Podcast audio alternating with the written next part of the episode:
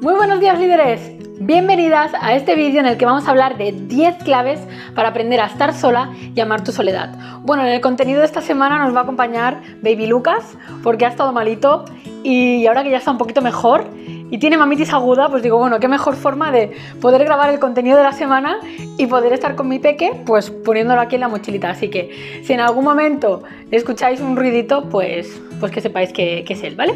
Así que venga, vamos a por las 10 claves para aprender a estar en soledad y amar tu soledad.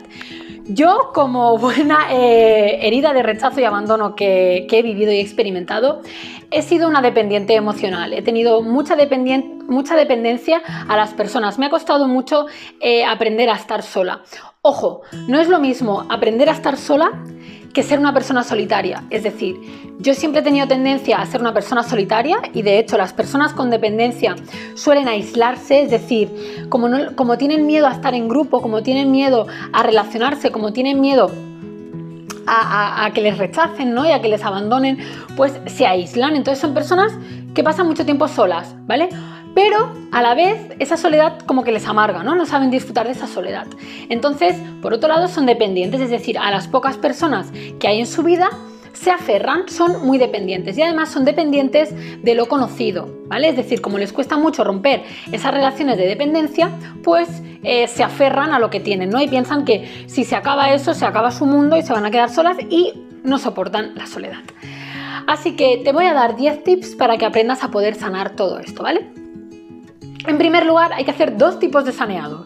El saneado de relaciones y el saneado interior.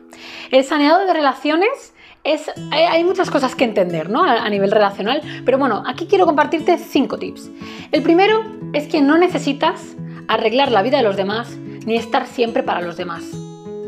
Cuando uno no sabe estar solo, inconscientemente lo que hace es querer estar siempre para los demás, arreglar su vida, saber todos sus problemas, estar ahí siempre, estar detrás preocupados. Ay, estás bien, has llegado bien, no me has contestado. Además, yo qué sé, si, si le dices, no sé, un mensaje, le envías a alguien, ay, que te quiero mucho, y no te contesta yo también, bueno, te mueres. O sea, esperas que los demás te den lo mismo que das tú. Y eso es horrible. O sea, hay que vivir desde yo te ayudo si me nace, si me apetece o si me lo pides. Pero no intento hacer, no intento ser una persona que lo arregla todo, ¿no?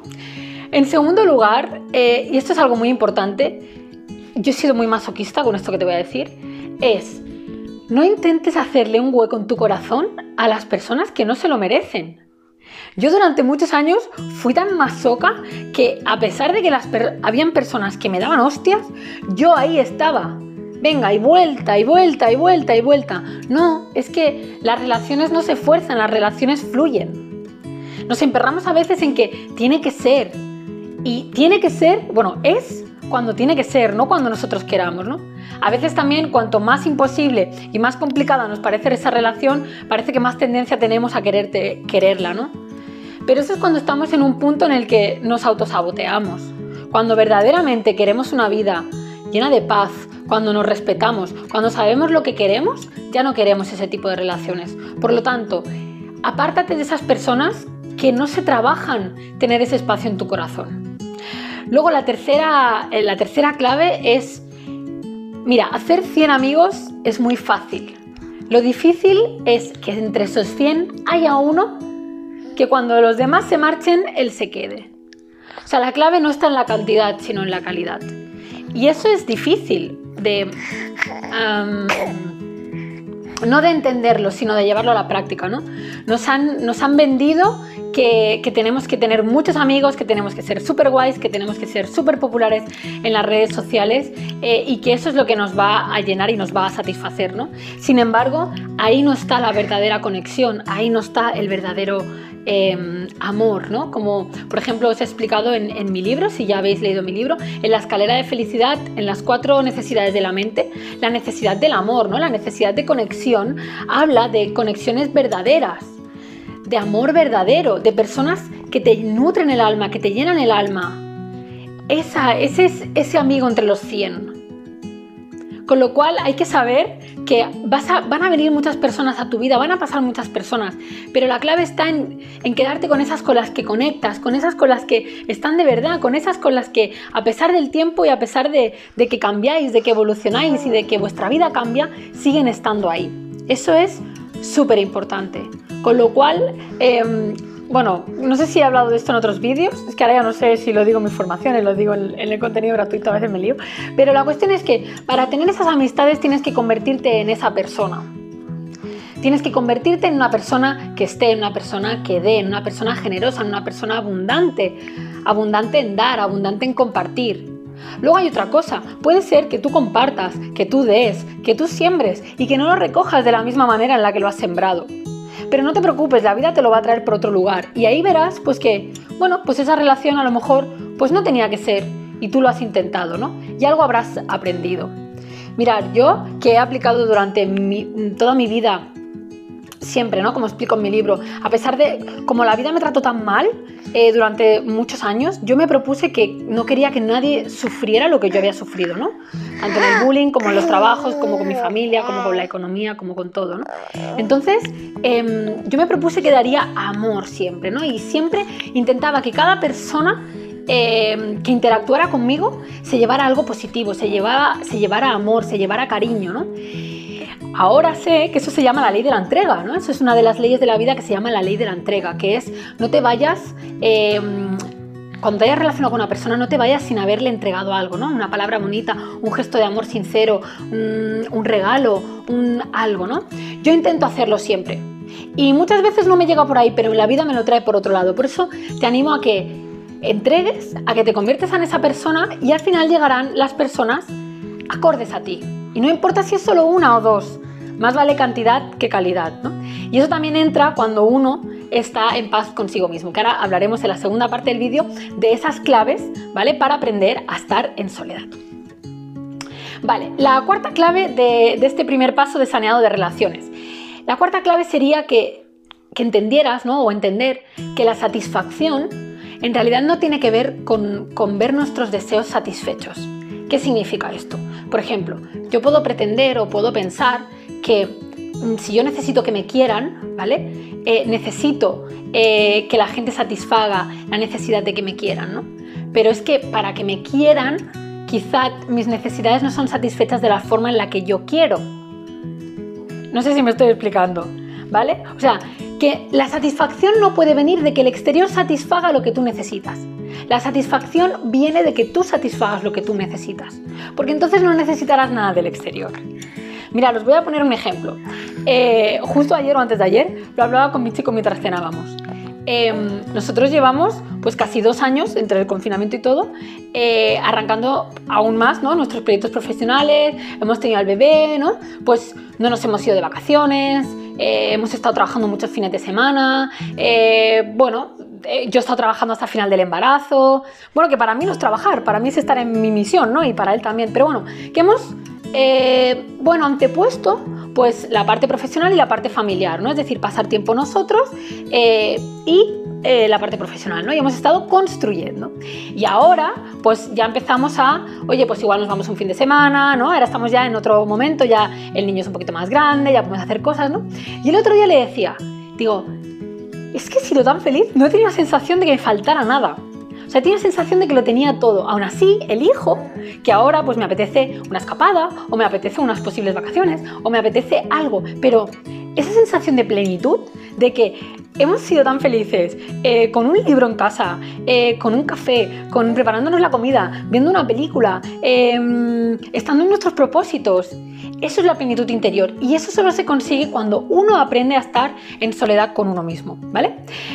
Y la quinta clave de esta primera parte es deja de ocuparte de buscar a la persona perfecta, creyendo que esa persona te va a hacer feliz, porque quizás te estás perdiendo a esa persona imperfecta que verdaderamente puede complementarte.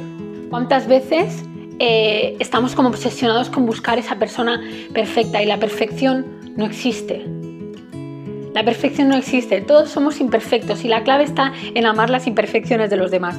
Mirad, aquí hay algo que yo os voy a compartir eh, como buena NA tipo 1. Eh, yo soy, bueno, soy no, porque ya no me identifico con eso, ¿no? Pero bueno, eh, un eneatipo 1 y eneatipo 2, que ese era yo, ¿no? Una herida de abandono, de rechazo, de injusticia y de traición, ahí un cóctel molotov alucinante. Yo tenía tendencia o, o me frustraba, me enfadaba porque yo quería cambiar a las personas. O sea, yo cuando entraba alguien en mi vida, yo quería que fuera como yo quisiera. Entonces, de lo que no me daba cuenta era de que yo no puedo pretender tener una relación, sea del tipo que sea, intentando cambiar a los demás. Lo único que puedo hacer es aceptar y amar esas imperfecciones. Porque cuando he, yo cuando he aprendido a amar las imperfecciones de los demás, primero que soy más feliz, segundo que aprendo, porque esas imperfecciones me hacen despejo de cosas que me quedan por trabajar a mí, ¿no? que eso es la ley del reflejo, y crezco y no me resisto. Y además que ni yo soy perfecta ni los demás son perfectos. O sea, el mayor de los errores es creer que nosotros somos perfectos o intentar serlos y querer cambiar a los demás. Con lo cual, pues no sé, si esa persona, ya sea amigo, amiga, mm, posible pareja, eh, compañero de trabajo, oye, acéptalo y ámalo con sus imperfecciones y ya está. Mirad, yo siempre comparto un ejemplo eh, de un día que mi chico se fue a hacer la compra y y compró una leche que no era la leche que gastábamos en casa, ¿no? Y yo le dije, pero ¿cómo puede ser que después de varios años viviendo en casa tú no sepas qué leche gastamos y traigas otra, ¿no? Bueno, ese día me di cuenta de que, primero, ¿qué pasaba si traía otra leche? Ni, me iba a morir. Luego probamos otra leche diferente que además estaba buena.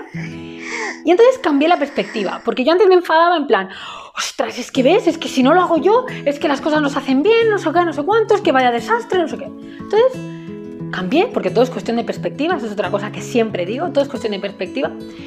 Y pensé, oye, mira, eh, la próxima vez que haga la compra, le voy a hacer una lista y le voy a escribir el tipo de leche que, que gastamos, ¿no? Y le puse, oye, tal, tal, del envase blanco que pone tal, tal, tal, tal, ¿no? Entonces la siguiente compra vino con esa leche. Le dije, muy bien, cariño, jolín, qué bien, qué bien que has hecho la compra.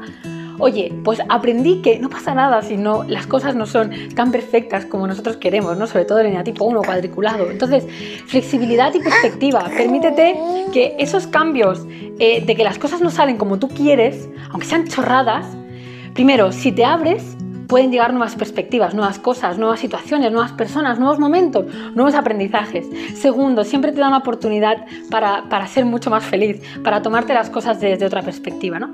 Y hay una pregunta muy interesante que es, ¿puedo ser feliz si incluyo esto en mi vida? Entonces, ¿puedo ser feliz si la leche que llega a casa no es la que se gasta? Pues sí. ¿Puedo ser feliz sin muchas cosas que a lo mejor nos, nos las tomamos muy en serio? Pues sí. Yo a partir de ahí, pues eh, intento siempre hacer un cambio de perspectiva en todo o en casi todo lo que me sucede para intentar eh, relativizar. Bueno, esta es la primera parte de tu saneado de relaciones. Hay muchísimas más claves, pero bueno, no quiero extenderme mucho, así que quédate con estas cinco, ¿vale? No necesitas arreglarlo todo ni tener eh, ni estar detrás de los demás. No te molestes en hacer un hueco a tu corazón a quien no te lo hace a ti. Importante, mejor hacer un amigo que esté cuando los 100 amigos se vayan que tener 100 amigos y ser súper popular. La satisfacción no es siempre satisfacer nuestros deseos y deja de intentar buscar a la persona perfecta y, y acepta las imperfecciones de los demás. Y ahora vamos a por la segunda parte de este vídeo. Bueno, antes de nada, si te está gustando este vídeo, te animo a que me sigas, a que te suscribas al canal de YouTube, activa las notificaciones. Si me estás viendo desde Facebook, sígueme. Y si me estás viendo desde Instagram también, no te pierdas nada del contenido que subo, porque verdaderamente quiero cambiarte la vida pues con todo esto que yo he aprendido y que a mí me, me la ha cambiado y me la sigue cambiando. Bueno, vamos a por las cinco claves del saneado interior. Ahora toca ir a por nosotros, ¿no? ¿Qué necesitamos para saber estar en soledad? Pues en primer lugar, fíjate, intentamos arreglar la vida de los demás, ¿no? Y hay que hacerse una pregunta muy poderosa que es, ¿qué necesito yo arreglar en mí? Probablemente necesito mirar dentro, necesito saber qué emociones siento, necesito saber por qué tengo miedo a la soledad, necesito saber por qué necesito siempre estar acompañado de personas. Por lo tanto, dentro de, esa pregunta, hace tu respuesta, o sea, obtén tus respuestas y a partir de ahí toma acción. Al final del vídeo te voy a dar unas pequeñas claves para que puedas aprender a estar en soledad, ¿vale? De forma práctica. Luego, en segundo lugar, recordáis que hemos visto lo de no hagas espacio a tu corazón a las personas que no se lo merecen, ¿no? Pues ahora yo te animo a que te hagas esta pregunta. ¿Qué espacio me doy yo en mi corazón? Casi siempre verás que cuando te haces la pregunta dirás, bueno, pues no sé, ¿qué espacio me doy yo? Pues no lo sé, ninguno, ¿no? Pues no lo sé. Bueno, pues ese espacio que te das tú en tu corazón es cuánto te priorizas, cuánto te amas, cuánto te cuidas, cuánto pones límites, cuánto te mimas, cuánto estás por ti, cuánto te escuchas. Eso que haces con todo el exterior, ¿cuánto lo haces contigo? Es que no podemos pedir nada al exterior que no nos demos nosotros. Yo cuando entendí eso, mi mente me, explotó. O sea, era como me, reventaba la cabeza, ¿no? Como, digo. O sea, yo que siempre pretendía que los demás me quisieran, que necesitaba sentirme querida, necesitaba sentirme aceptada, necesitaba sentirme importante. Claro, si es que yo no me estaba sintiendo yo así, yo no me daba eso. Entonces, ¿cómo pretendía que el exterior me lo diera? Era imposible, ¿no? Por lo tanto, te animo a que reflexiones esa pregunta. La tercera pregunta es, ¿cuánto soy yo mi mejor amiga? ¿No? Hemos visto lo de eh, mejor tener un buen amigo que esos 100, ¿no? Ya, pero ¿cuánto soy yo mi mejor amiga? ¿Cuánto soy yo mi mejor compañía? ¿Cuánto me encanta estar conmigo, irme conmigo, no sé, un día a leer, a pasear al parque, a correr, a, a irme de compras o a hacerme un masaje?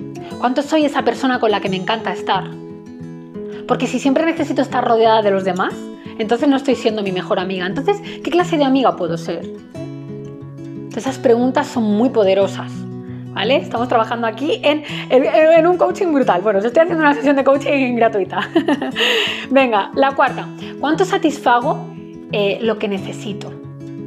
¿No? Hemos, hemos, visto anteriormente en la primera parte del vídeo que la satisfacción no es siempre ver nuestros deseos satisfechos. ¿no? Ahora pregúntate, ¿cuánto satisfago lo que necesito? Porque una cosa es tener la necesidad de satisfacerlo todo para sentirme bien en el exterior, pero primero tengo que satisfacer yo lo que necesito. O sea, si yo necesito sentirme querida, yo tengo que darme amor. Porque si el exterior no satisface eso, me voy a sentir frustrada.